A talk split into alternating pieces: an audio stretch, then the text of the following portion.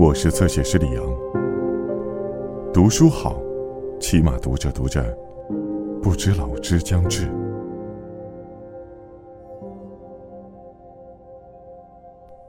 我想，所谓孤独，就是你面对的那个人，他的情绪和你自己的情绪不在同一个频率。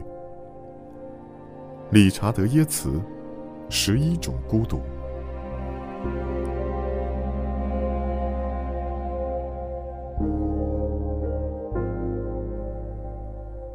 众所周知，作家写作家很容易制造出最垃圾的文字。一篇小说如果以“克拉格掐灭香烟，扑向打字机”这样开头，估计在美国没有哪个编辑会想读第二句。所以，别担心，这是一篇关于出租车司机、电影明星和著名儿童心理专家的小说，不矫情，没废话，这是我的承诺。但您。得有点耐心，因为这里面也有一位作家。我不会把他叫做克拉格，但也可以保证他不幸是那些人物中唯一感性的人。但我们要跟他长期相处，您最好还是把他想得笨拙、鲁莽一点，因为不论是在小说中还是在现实生活中，几乎所有作家都如此。十三年前，也就是一九四八年，我二十二岁，受雇于合众国际社，在财经新闻科从事撰稿工作。周薪五十四美元，这算不上什么好差事，但有两个好处：一是若有人问我是干什么的，我便说在合众国际社工作，这话听上去颇为自豪。二是每天早上，我身穿廉价防风雨衣，一脸倦容出现在新闻大楼前。风衣由于缩水小了一号，我穿着好像有点紧。头上一顶戴旧了的褐色费多拉帽。我喜欢每天的那几分钟，走过地铁出口和新闻大楼之间最后几百码的斜坡，感觉自己就是欧内斯特·海明威，正要去堪萨斯市新报上班。海明威是不是在二十岁生日前就已从战场复员回家？嗯，我也是。好吧，可能我没有受过伤，得过奖章，但本质一样。海明威有没有为上大学浪费时间，会耽误职业生涯之类问题烦心过？见鬼，没有，我也没有。海明威是不是真的很关心新闻事业？当然不是，这里有些微的差别。你看，他在《新报》成功突破，而我则在财经新闻科按部就班的工作，郁闷不已。可重要的是，我知道海明威会是第一个同意我看法的人，即作家必须从某个地方起步。今天国内公司债券异常高涨，交易略显活跃，这就是我每天为合众国际社电报写的文章，还有。节节攀升中的石油股价逐步进入活跃的场外交易市场，以及立鼎滚轴公司董事会宣布，电报打字机嘎吱嘎吱咔嗒作响，华尔街股票行情自动收录机滴滴答答，周围的每个人都在讨论棒球，我则几百字几百字的写，虽然从来没搞明白过这是什么意思，谢天谢地，总算。到下班时间了，每每想到海明威年纪轻轻就已经结婚，我总是很开心。在这点上，我跟他一样。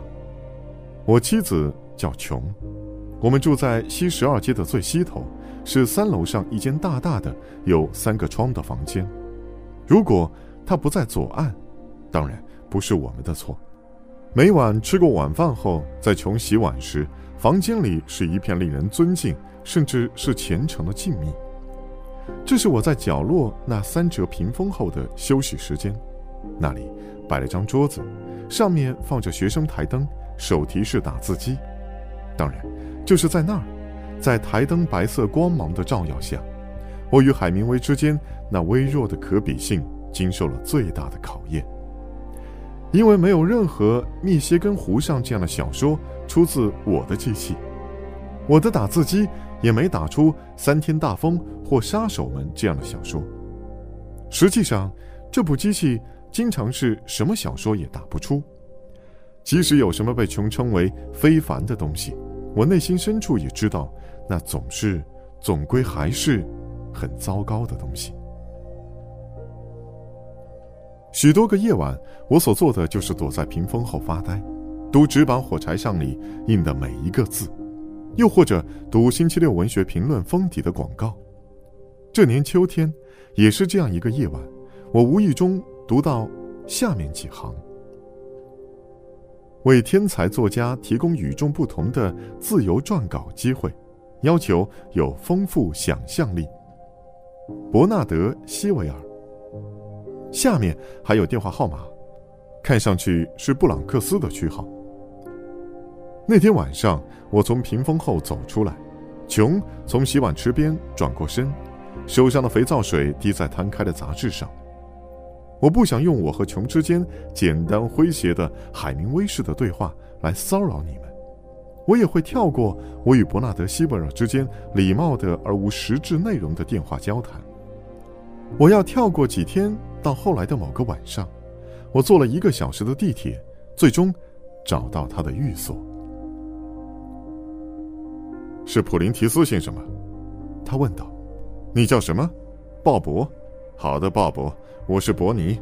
进来吧，随便点我觉得伯尼和他的家都值得在此仔细描述。他大约四十五到五十岁之间，比我矮得多，也壮实得多。穿着件看上去挺贵的灰蓝色运动衫，下摆没有塞到裤子里去。他的头大我一半，稀疏的黑发齐刷刷地梳到后脑勺上，好像他刚刚站着仰面洗了个淋浴。他的脸是我见过最坦率、最自信的脸。公寓整洁宽敞，奶白色调，整个地面全铺着地毯。到处是拱门，在靠近衣柜附近的狭窄壁龛处，我看见一堆相框，全是一战士兵的不同合影。可起居室墙上却没有一张这样的照片，只有几只精美的铁质灯架，还有几面镜子。走进房间，你不会再去注意有没有相片，因为你所有注意力会被吸引到唯一的一件令人惊异的家具上。我不知道你们会怎么称呼它，壁橱。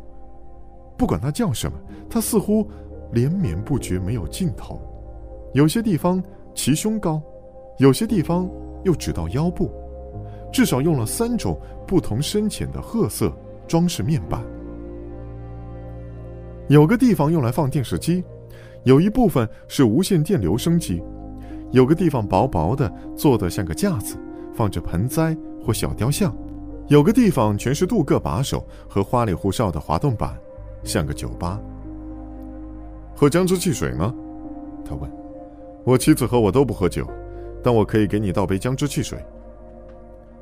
我想伯尼在晚上面试他的写作应聘者时，他妻子一定经常出去看电影。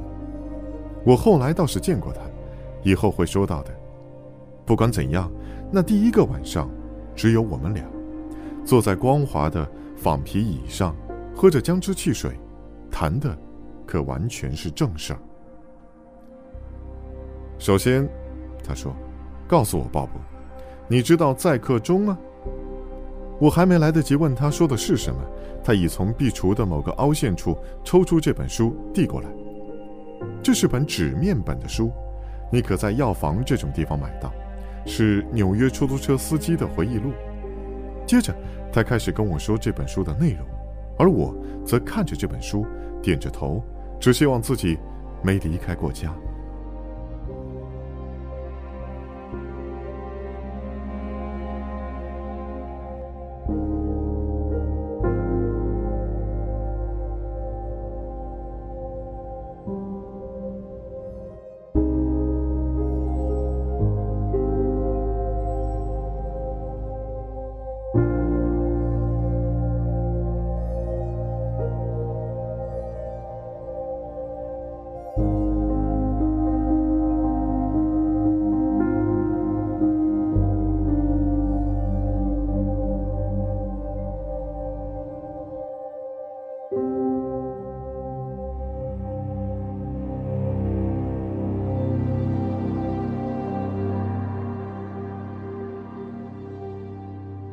更多精彩内容请在新浪微博微信公众号关注侧写师李阳。